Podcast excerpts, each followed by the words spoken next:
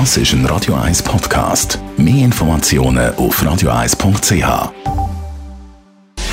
Gesundheit und Wissenschaft auf Radio 1. Unterstützt vom Kopfwehzentrum Irlande Zürich.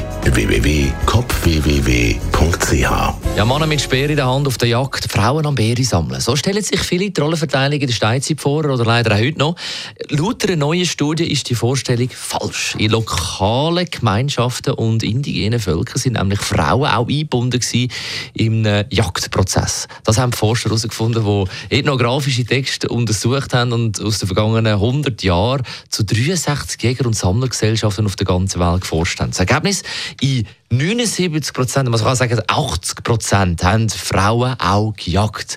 Und zu den Männern haben sie noch eine größere Vielfalt an Waffen gehabt und Jagdstrategien mehr angewendet als die Männer. Also während der Mann häufig so auf die Jagd ist, sind vereinzelt Frauen schon allein jagen. Aber viele auch mit anderen zusammen, also mit anderen Frauen, Partner, Ehemann, Kind und Hund. So kann man zusammenfassend ja sagen, dass die Frau eigentlich früher auch schon alles gemacht hat.